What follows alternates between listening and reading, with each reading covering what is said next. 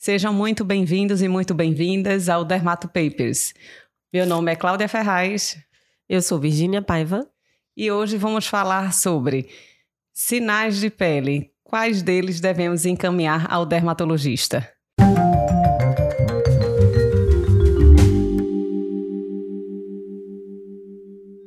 E aí, Virgínia, quem de nós não tem algum sinal, né? Todo mundo tem alguma lesão, uma pinta que pretende ser removida ou que tem alguma ansiedade e se aquilo pode se tratar ou não de algo perigoso, de risco ou que pode evoluir para um câncer de pele. De forma geral, é algo frequente que você vê no consultório? Como é a tua rotina aí de, de dia a dia? Ah, acho que, vamos dizer, de 90% a 100% dos pacientes. É bem assim, né? Sempre tem alguma queixa de algum sinal, Isso. né? Porque é uma coisa que todo mundo tem, né? Um sinalzinho. E aí a gente se preocupa de que a gente precisa avaliar esses pacientes, né, no consultório, mas a gente queria, assim, dar orientação para os clínicos gerais, né, para saber quais são realmente os sinais que tem aquela urgência de ser encaminhado para o dermatologista, né? Isso. É interessante a gente sempre entender, não é que o paciente não não tem a possibilidade de remover, mas a gente tem, no contexto de saúde, que tentar eleger quais são a, as prioridades, né? Então, se aquela lesão é de risco ou não, se pode evoluir para um câncer de pele ou não, e, e depois se o paciente quer ou não remover. A gente não dá para sair retalhando o paciente e tirando todas as lesões, não tem condição de fazer isso. E aí eu já pergunto para você, que sinais é, geralmente a gente encontra em consulta e ambulatório que tem essa característica de benignidade? É, a gente tem aqueles sinais assim que tem um padrão repetitivo, né? Isso. Normalmente tem alguns sinais, por exemplo, a ceratose seborreica, né? É, dermatose papulosa nigrans também, que aí você tem essas lesõezinhas que são é, pápulazinhas, né, que são hipercrômicas, bem delimitadas, geralmente acomete essa região mais central da face dos pacientes negros. E você vê aí, né, a gente consegue ver aqui na imagem, para quem está assistindo aí no YouTube, consegue ver aqui na imagem que são muitas lesões, e são lesões com aquele aspecto bem parecido, né?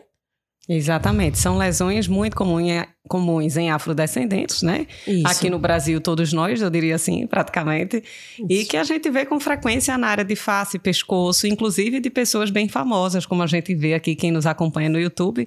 Aqui a foto de Morgan Freeman com a série de lesões de, de, dermatose papulosa negra. Então, a gente vê que são lesões múltiplas, de aspecto monomórfico, então, dificilmente uma lesão é, cancerígena teria um número tão elevado de lesões de forma simultânea. Então, quando a gente olha uma lesão assim, tá tranquilo. Esse Isso, aí já fica mais tranquilo. Já fica bem mais tranquilo nessas lesões. Claro que se o paciente se incomodar do ponto de vista estético, a gente pode removê-las sem nenhuma dificuldade. Né? Exatamente. Além dessas lesões faciais de dermatose papulosa negra, a gente tem uma série de outras que a gente vê de forma pedunculada, pediculada, frequente em pescoço e também outras dobras, né, Virginia? Quais Isso. são elas? Nas axilas também são bem frequentes, né? Os fibromas moles ou os chamados acrocórdons, né? Isso. Que são essas papulazinhas pedunculadas, são muito frequentes, né? Bem fácil de reconhecer, né? Isso. Né? Então, assim, muitos pacientes reclamam porque às vezes quando sua, coça, ou principalmente quando você tem no pescoço, o cordão às vezes prende, incomoda, mas não é aquela lesão que seja uma urgência de ir para o dermatologista por ser uma lesão benigna. Isso, né? ele tem esse aspecto meio saculiforme, às vezes, né? De consistência fibroelástica, papulosos predomina em pescoço e, como você disse, axila, virilha, Isso. áreas de atrito de forma geral. E tem um perfil de pacientes que tem esse tipo de lesão com maior frequência. São aqueles pacientes com síndrome metabólica, maior obesidade, né, ganho de peso, mas também pode surgir do ponto de vista genético, independente dessas condições. Exatamente. E aí, claro, paciente se incomodando, querendo retirar, ele pode ser encaminhado para o dermato para que seja feita né, a, a retirada das lesões. Mas é aquela coisa, entre você ter um paciente que tem uma lesão suspeita de câncer e um paciente que você está vendo que tem os fibromas moles, né? Você vai ter que dar preferência de encaminhar um paciente que tem uma lesão mais sugestiva de malignidade. Ou até no mesmo paciente, né? A gente vê uma multiplicidade de lesões num único paciente. Você pode ter uma lesão suspeita de câncer de pele no nariz, por exemplo, e ter esses acrocórdons na área do pescoço e o paciente às vezes está incomodado com a lesão do pescoço. Eu digo, opa, ordem de prioridade. A gente tem que deixar o paciente saudável primeiro, antes de deixá-lo bonito ou com autoestima. Enfim, a gente tem que colocar em ordem de prioridade em todas essas intervenções. É, exatamente. É como eu sempre falo: primeiro tratar a doença estética depois. Né? Exatamente, né? perfeito. A ideia é essa. E a gente tem também outro grupo de lesões que já são tem aspecto papuloso e vinhoso, que são chamados de angiomas rubi, né? O nome é até bonito. Por que, que ele Lindo. tem esse nome, Virginia? então, a gente tem essas papulazinhas vinhosas que são muito frequentes. A gente pega muito no consultório paciente bem é, como é que ansioso, eu posso dizer? Ansioso, né? preocupado, porque geralmente quando aparece, começa a aparecer, aparecem várias, então o paciente realmente ele fica muito ansioso, né? Uhum. Mas são lesões benignas, né? Você vê que são lesões bem delimitadas, circularzinhas, bem regulares, né? Que tem essa coloração bem homogênea, né? E surge geralmente mais na região do tronco. Com né? maior frequência, sem Isso. dúvida nenhuma. o paciente às vezes fica ansioso porque é uma, uma, são lesões geralmente adquiridas e às vezes surgem a partir dos 35, 40 anos. Exato. Tem um componente hereditário também. Tem pacientes que já digam, ah, minha família toda é pintadinha assim, doutora. E outros vêm com realmente com ansiedade, preocupados de, de, de serem algo mais complicado ou, ou de risco agregado maior. Mas são lesões bem tranquilas. E como é que a gente remove essas lesões de higiene em consultório? Como é que você faz? Ah, nossa, bem tranquilo, né? A gente faz com anestesia local normalmente e a gente faz eletrocoagulação, né? Se for uma lesão assim mais pedunculada, a gente pode fazer um shavingzinho, né? Que é cortar com a tesourinha e fazer a eletrocoagulação, que é tipo uma queimagenzinha da lesão, já que é uma lesão benigna, né? Lembrando que lesões que têm qualquer suspeita de malignidade não pode né, ser feito esse procedimento da eletrocoagulação. Isso, se você não tem segurança, não vai cauterizar um produto que pode ser examinado, né? Exatamente. Perfeito. A gente aqui ainda está mostrando outra, quem nos acompanha aí no YouTube, outra imagem de um dorso, né, com várias pápulas de angioma rubi. Então, de forma geral, a gente enquadra que lesões que são múltiplas, que têm aspecto papuloso bem delimitado, e tem um aspecto monomórfico que parecem que se repetem no paciente, em geral, denotam benignidade. Então, Exatamente. isso de forma geral, seja de dermatose papulosa negra, sejam é, de acrocórdons ou de angiomas rubi. Então, a cor pode ser normocrômica, né, da cor da pele, como alguns acrocórdons, hipercrômicas, como a dermatose papulosa negra, e até de aspecto vinhoso angiomatoso, como o angioma rubi. Mas todas são benignas. Né? Isso aí. Todas essas não têm risco, mas obviamente se o paciente tiver o intuito de remover, podem encaminhar. A gente não vai criticar ninguém se o paciente chegar no consultório, doutor, isso me incomoda, eu quero remover, não tem problema nenhum. Mas não precisa, digamos assim, gerar nenhuma expectativa, nem medo, nem receio no paciente quando você encaminha com a finalidade de remoção, tá? E aí a gente já passa para outra etapa, né, Virginia? A gente que tipo de lesões que a gente deve encaminhar para o dermatologista. Por exemplo, quando o paciente se queixa de lesões friáveis ou lesões que não cicatrizam. Você acha que isso é algo relevante para encaminhar para a gente? Pois é, isso é uma coisa que às vezes passa um pouco batido, né, para alguns médicos, mas é importante a gente lembrar que qualquer feridinha que não sara, então, geralmente o paciente ele se queixa assim, doutor, olha, faz uma casquinha, a casquinha cai, vem outra casquinha e vem outra casquinha e já faz um tempo e essa feridinha ela não cicatriza, Isso. né? Essa história é realmente de uma lesão que já vai sugerir aí alguma malignidade e que tem que ser avaliada pelo dermatologista. Sem dúvida. E é aquela questão, não é nem só que não cicatriza. Às vezes o paciente tem a sensação que cicatrizou, mas que ela é muito friável. Né? Doutora, teve uma feridinha, aí parece que melhorou, aí quando eu fui enxugar o rosto com a toalha, aí sangrou de novo, aí sem querer cicatrizou. É, ele acha, né, que cicatrizou. E aí a gente coça e mexe e sangra de novo. Então essa coisa de vai e vem e não cicatriza de fato para se resolver para a gente é um, um, sintoma, né, uma queixa muito relevante. Isso, né? exatamente. E... Até porque o, o, são justamente os carcinomas, né, Isso. Claudinha? Os, os... celular como o espino celular, exatamente. eles podem se manifestar dessa forma, Isso, né? os cânceres de pele não melanoma, que a gente chama de base celular, ou CBC, isso. E o SEC, que é o carcinoma escamoso ou espino celular, eles têm essa característica de friabilidade e de tendência a sangramento. E especialmente em, em áreas topográficas de, de fotoexposição. Então, se a gente tem essa queixa de um paciente numa lesão facial, nasal, queixo, é, orelha. Mão, orelha. Então, é uma coisa que a gente valoriza bastante. Então, aqui, quem nos acompanha também na imagem, a gente tem uma lesão né, na lateral do dorso nasal, que tem uma lesão papulonodular, com bordas eritematosas, boceladas, arredondadas, com a superfície perolada, quando a gente vê aqui, e uma ulceração central. Né? Então, esse, esse padrão é muito sugestivo de carcinoma basocelular. Então, esse tipo de lesão pode ir para o dermatologista para a gente fazer biópsia, definição histopatológica e depois a cirurgia adequada. E essa segunda lesão da orelha, Virginia? Pois é, aqui nessa, nessa lesão da orelha a gente já tem mais uma lesão nodular, né? Que tem uma crosta central, né? Você vê que essa borda, ela tá assim bem infiltrada, né? É. Isso, exatamente. E é o tipo de lesão ali que essa crosta saindo vai causar um sangramento, né? Vai ser justamente a queixa do paciente de dizer assim: ah, quando eu enxuguei, aí saiu a casquinha e sangrou né? E aí essa, essa lesão já é mais sugestiva aí do carcinoma espinocelular. Isso, exatamente. Né? A gente chama muita atenção lesão em orelha é bem comum no sexo masculino, né? A mulher, boa parte né, de nós, mulheres, usamos cabelos mais compridos e acabam tendo uma proteção física sobre essa área das orelhas. Exatamente. Ah, então, carcinoma espinocelular e outros cânceres em orelha a gente vê mais no sexo masculino.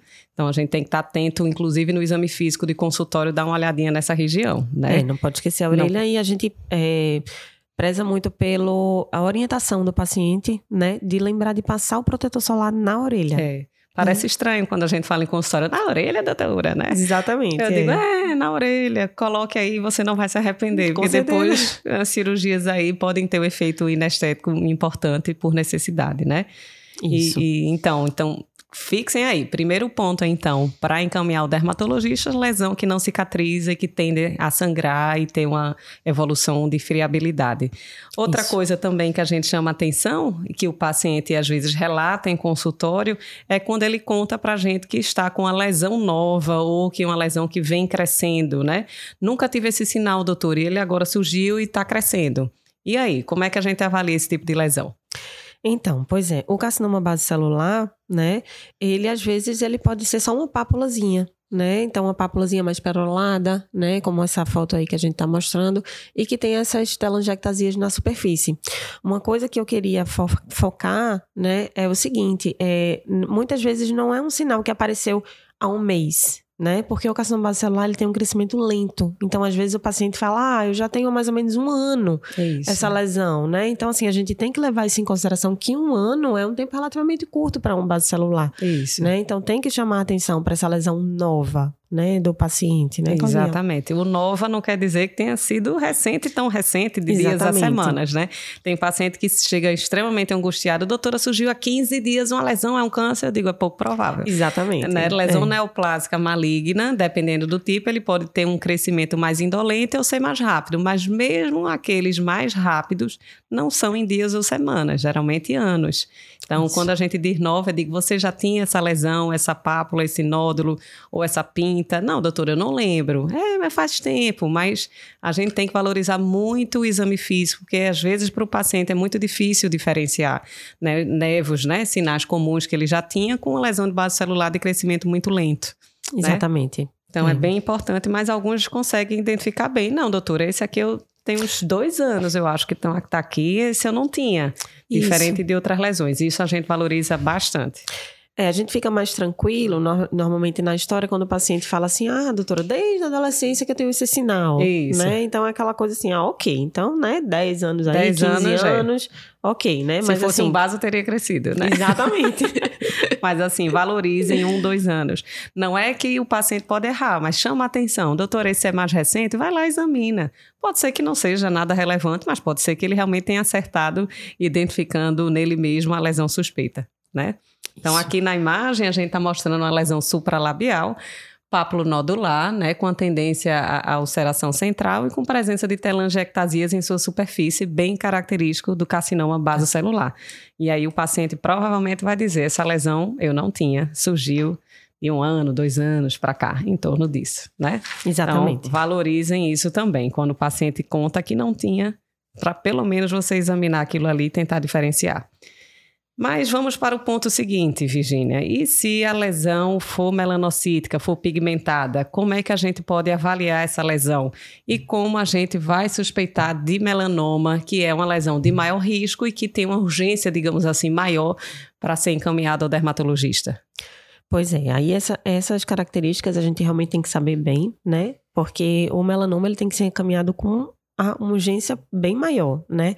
Eu falando assim, geralmente para os estudantes lá de, de medicina da, da federal, eu digo assim, ó, esse vai ser o paciente, quando você identificar um suspeito de melanoma, vai ser o paciente que você vai fazer aquela chamada de telefone e dizer, ó, oh, preciso de um favor, preciso que você veja esse paciente com mais urgência, né? Isso. Tem os pacientes assim que realmente não dá para seguir postergar é, a condução, isso, né? Exatamente. Então, assim, o favorzinho vai ser nesses pacientes que vocês identificarem que são de risco para melanoma, tá? Isso, não só o favorzinho, como o encaixezinho, né? Exatamente. Porque às vezes a gente até examina, já quer fazer um procedimento, tem que remover a lesão ou, ou, ou evoluir para uma biópsia. E até a gente, às vezes, opa, esse eu vou encaixar, esse eu vou ter que dar uma adiantada aqui. É, é bem importante a gente antecipar o diagnóstico, porque isso pode ter uma, uma correspondência na questão prognóstica, né? Isso. E aí, mas quais são, né, esses critérios que a gente tem que ter quando vai avaliar essas lesões melanocíticas? Então, a gente chama da regra do ABCD, né? ABCDE, na verdade. A regra, o A, a gente fala que é a assimetria. Como é que a gente vai ver que uma lesão é assimétrica, né? Olhando ali em cima nessa imagem que está acompanhando a gente aí pelo YouTube, a gente vê, né? Que partindo a lesão ao meio, no seu maior diâmetro, tá?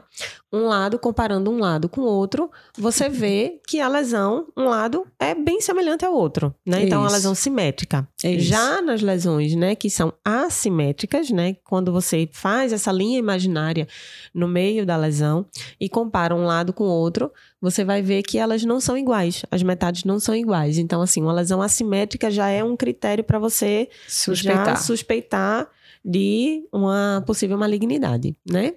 O B, que são as bordas, né? Quando você tem aquela borda bem redondinha, né, Claudinha? Isso. Como a gente vê aqui na imagem, aquela borda bem circular, bem redondinha, sem reentrâncias e saliências. Aí são bordas regulares, são lesões que a gente fica mais tranquila, tá? E quando você tem já uma borda irregular, com saliências, reentrâncias, né? Já é aí outro critério de risco, tá? Exatamente. No C, a gente vai avaliar a cor, né? Lembrando que a gente tem que levar em consideração os tons, né? Isso, então, não assim, achem não que é são as marrom, sete cores do arco-íris, né? Exatamente. Né?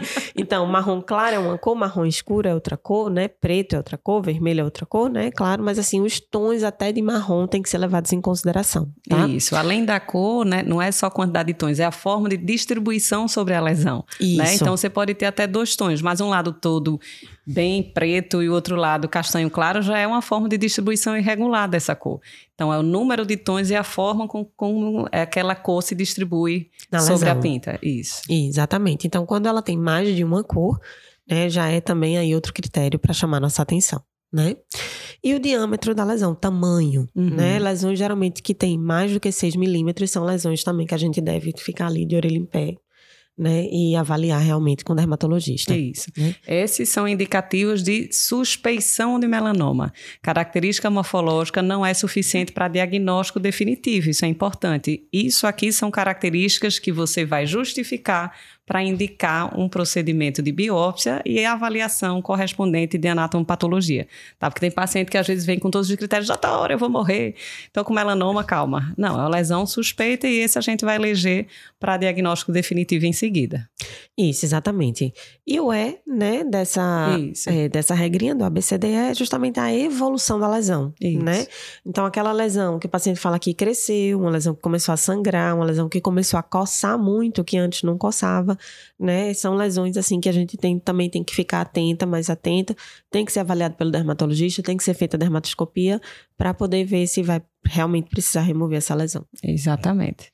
Então, isso a gente orienta, inclusive, para os próprios pacientes, né? Essa regra da BCDE é relativamente simples da gente orientar, e especialmente em pacientes que têm múltiplas pintas, que às vezes é difícil você detectar que lesão a gente precisa remover, se existem lesões de risco, a gente orienta que o próprio paciente faça o autoexame, né? Conheça, reconheça as suas próprias pintas, né? Se você conseguir é, é, ter realmente a atenção e perceber se que alguma nova surgiu, isso é um dado muito relevante para a gente no, na na condução de ambulatório, né, de rotina, né, Virginia? Então Isso. a gente valoriza muito. Existe também uma época natural de surgimento de pintas, né, de lesões névicas planas e juncionais. Então isso acontece até em torno de 25, 30 anos. Então até pintas comuns que não têm todas essas características que a gente descreveu aqui do ABCD, se surgir num paciente de 50 anos, 60 anos, a gente mesmo assim vai valorizar.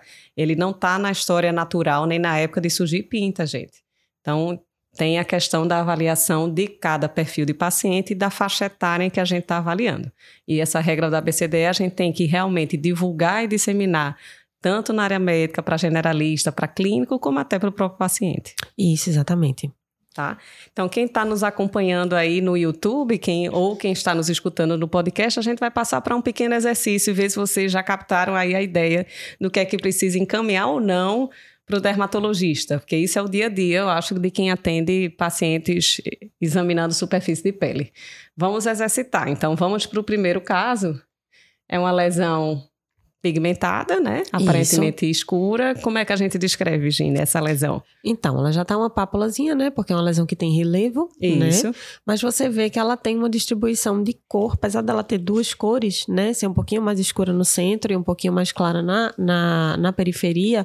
Você vê que é uma lesão que tem essa distribuição de cor, como você falou, de forma homogênea, a parte central, assim, mais pigmentada, a parte periférica também com uma cor distribuída de forma bem simétrica, né? Isso. É uma lesão que é simétrica, se você partir ela no, é, ao meio com essa linha imaginária, você vai ver que a metade é, corresponde à outra metade e que tem as bordas bem regulares, né? Você vê aí que não tem saliências, reentrâncias, né? Isso. Então, provavelmente é uma lesão benigna, né? Exatamente. Provavelmente um nevo melanocítico que não traz risco, então não precisaria, teoricamente, que esse paciente fosse com urgência ao dermatologista, só se ele realmente quiser remover, mas teoricamente não teria nenhuma necessidade real.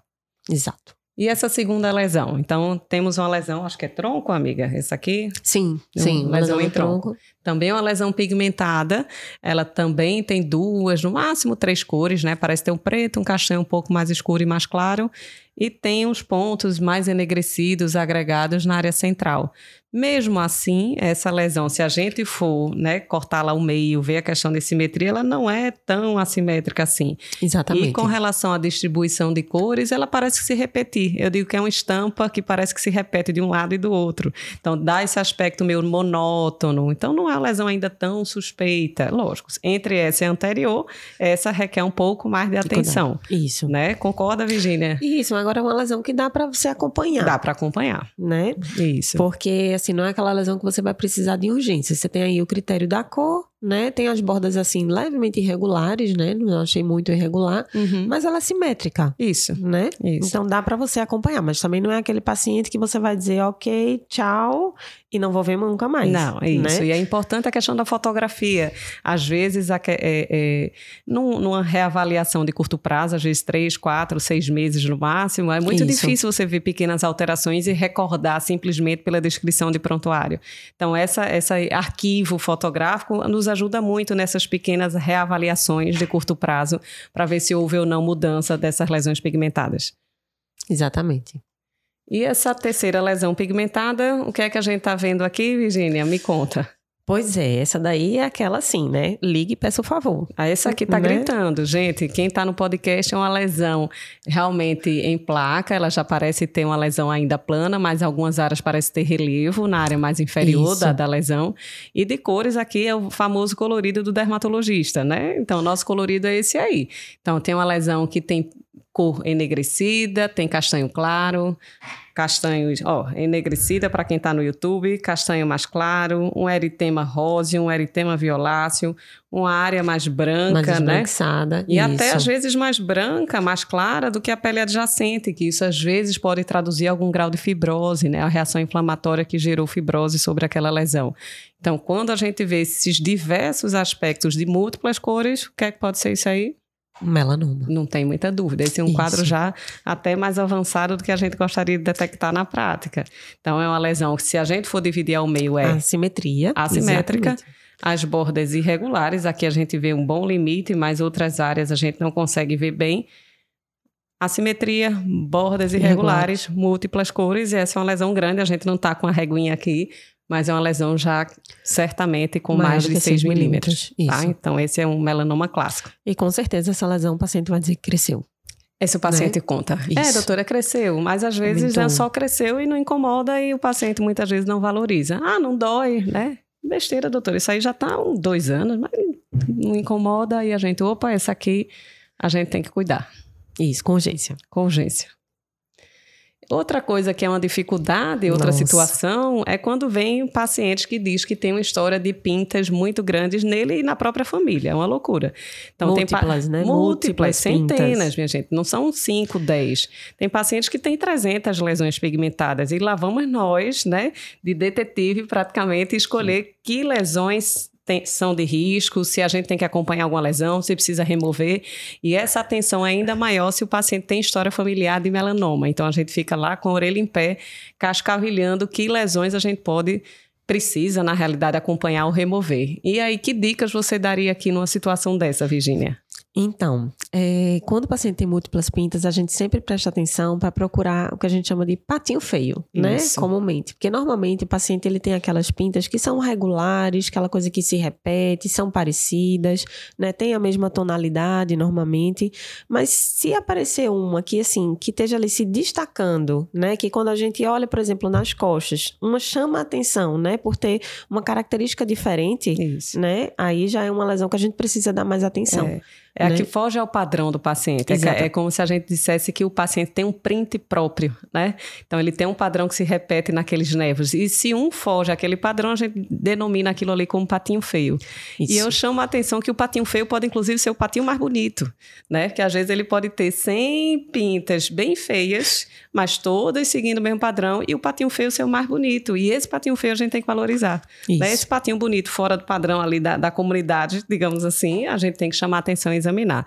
Naturalmente, a gente tem que olhar um a um com dermatoscópio. Não achem que o exame de um paciente assim é rápido. Não é. Então, assim, só lembrando que paciente que tem múltiplos nervos, principalmente que tem história de, é, na família, né, de melanoma, ele tem que ser acompanhado pelo dermatologista, porque hum. não é só ver, né, não é só a clínica, a dermatoscopia, ela é, é essencial. Né? Então, esses pacientes precisam realmente de acompanhamento com dermato. Né? Esse é o tipo de paciente em que a dermatoscopia é fundamental por aumentar a acurácia e a gente realmente definir o que precisa tirar. Senão esses pacientes acabam retalhados com várias cicatrizes de exérese e muitas vezes com pouca assertividade.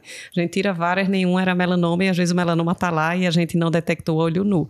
Então esses daí podem encaminhar sem pena, você será inclusive elogiado pelo dermatologista se chegar um paciente desse perfil. Tá? Exatamente, né? Muitos elogios para você. Isso. E a gente tem outras lesões também adquiridas, né? Que o paciente também se queixa. A gente está aqui com duas lesões em área labial, né? Para quem está acompanhando no YouTube e depois quiser, quem está no podcast, dá uma paradinha depois e checa lá no YouTube.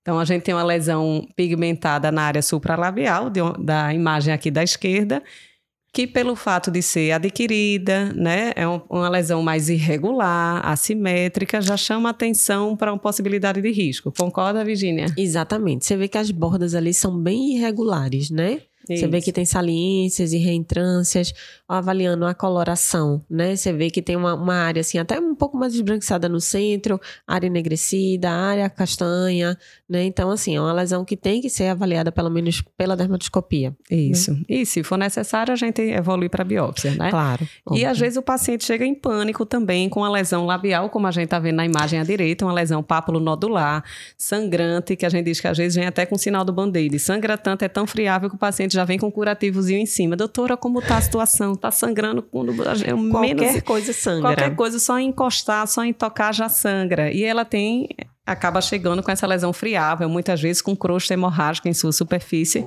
achando que está com câncer avançadíssimo e, na verdade, como a gente conversou antes, se cresceu muito, muito rápido, Fica tranquilo, lógico, fica tranquilo não. A gente vai ter que resolver porque isso incomoda, mas isso. é menos provável de aquilo ali realmente ser um câncer de pele. É, isso vai ser um tipo de lesão que vai aparecer, sim, 15 dias, 3 semanas. Isso. Vai ser uma lesão assim que surgiu há pouco tempo, Isso. né? E começou a sangrar, né? Então, realmente, o câncer de pele, ele tende a ter uma evolução um pouquinho mais longa, né? Isso. Então, pela história, já não vai nos deixar tão preocupado. E se né? o paciente chegasse dizendo, doutora, surgiu isso aí, eu fui comer lagosta, acabei machucando é, meu lábio, feriu e depois surgiu isso. O que é que isso sugere?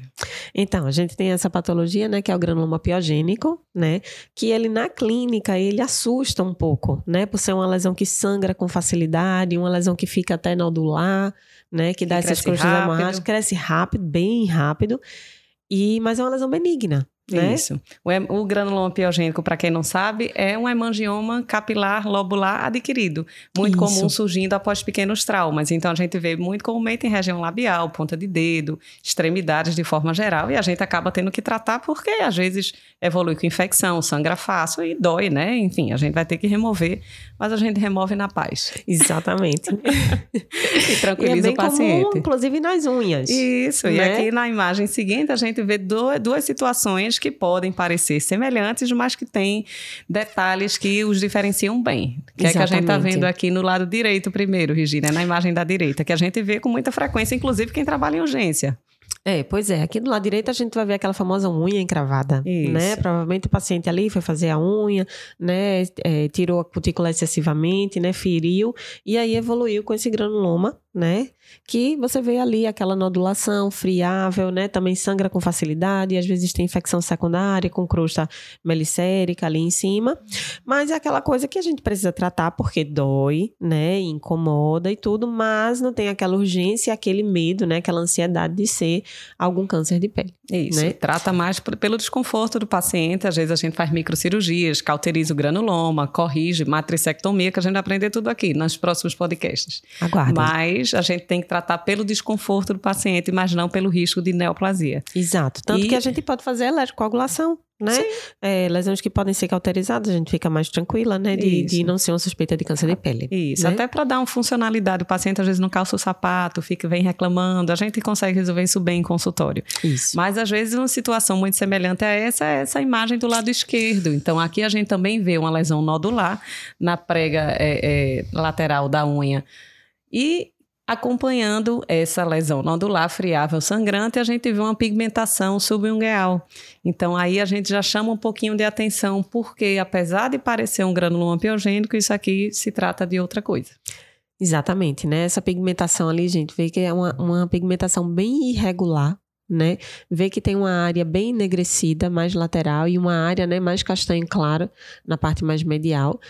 E vem, se você levar em consideração só realmente a borda da unha, você pode até ficar, ah, não, é um granuloma piagênico, né? É unha engravada. Mas a gente tem aí que associar essas duas lesões e ver que provavelmente são a mesma coisa, né? E provavelmente a gente tá aí de frente a um melanoma. Isso, um melanoma acral, que pode surgir como uma melanoníquia, que é uma lesão pigmentada que a gente visualiza na lâmina ungueal, mas que pode evoluir para pigmentação da borda né, lateral da unha, inclusive com aspecto mais nodular. E são lesões, infelizmente, que podem ser bem avançadas e aí requerem biópsia e certamente acompanhamento com o dermatologista e provavelmente oncologista e cirurgião oncológico Exato. também. Então, vamos tentar diferenciar. Teve lesão friável na ponta do dedo, vê se tem história de trauma, visualiza se não tem lesão pigmentada adjacente. Né? Isso é bem importante para a gente não fazer o tratamento errado. E a gente chama atenção de forma geral. Se vocês têm dúvida, encaminhem para o dermatologista. A gente tem um, um, instrumento maravilhoso. Nossa arma. Nossa arma. Arma do bem, né? Que arma é o dermatoscópio, né? O nosso dermatoscópio é um microscópio de superfície que aumenta pelo menos 10 vezes, né? E a gente traz uma série de características que podem nos guiar para a benignidade ou malignidade e acabar realmente acertando melhor no diagnóstico e na condução daquele caso. E só para vocês terem uma ideia, uma ideia né, do impacto que isso aí pode traduzir na nossa prática é com esse caso que a gente está mostrando em seguida. A gente tem uma lesão aqui pigmentada na área ingnopubiana, digamos assim. E o que é que a gente está vendo aqui, Virginia? Então, se você ver só a clínica, né, você vai ver que é uma lesão que é enegrecida, mas você vê que a coloração na clínica ela tá ali até regular, simétrica, ela é toda preta né? Tem realmente ali as bordas um pouco irregulares, mas a pigmentação ela não chama atenção. Isso. Então, se a gente fosse para aquele ABCDE, aqui já seria o A de assimetria, B de borda irregular, mas o C aparentemente nem tem muitas cores, não, não, não C nada demais. E o D tá grandinho, né? Maior Isso, D já é uma lesão tecnicamente suspeita para qualquer médico que avalia com a visão desarmada, né? Mas se a gente coloca o dermatoscópio, aí tchan. Olha a diferença. Olha né? a diferença, quanto a característica clínica, que aqui já traduz bem o diagnóstico. O que é que a gente visualiza aqui, Virginia, na imagem à direita? Nossa, aí a gente vai ver que aparecem as outras cores, né? Ah. Que a gente não estava vendo na clínica, né? Você vê ali já a região mais avermelhada, mais eritematosa no centro, área até esbranquiçada, azulada. Né? Azulada, né? aqui que lembra um véu, né? Exatamente. Vê a área enegrecida, vê a área castanha clara, né? Isso, então, aparecem as múltiplas cores. Né? Múltiplas né? E cores. aí a gente ainda acrescenta aí, na clínica a gente viu alguns critérios, mas a cor a gente acrescenta aí com a dermatoscopia e só com essa dermatoscopia a gente já tem certeza. Isso. Isso é um melanoma. Isso é um melanoma. Isso. Pois é. então, é. a ideia de orientar vocês é exatamente essa: suspeitar, tentar traduzir o que precisa ou não ser encaminhado, não que esteja errado o paciente também participar dessa indicação, mas que de forma geral a gente está aqui para ajudar e contem com a gente quando tiver alguma dúvida de diagnóstico. Né? Mas a orientação geral para fechar quem está nos acompanhando é lesão friável, que sangra com facilidade, lesões que surgiram que o paciente relata que não tinha, lesões que pigmentadas que tem esse ABCDE, né, da nossa regra. Então, isso. tudo isso precisa ser encaminhado ao dermatologista. É isso aí, gente. Se você gostou desse podcast, divulgue para os seus amigos, curta e continue acompanhando a gente em todas as redes sociais. Dermatopapers.oficial.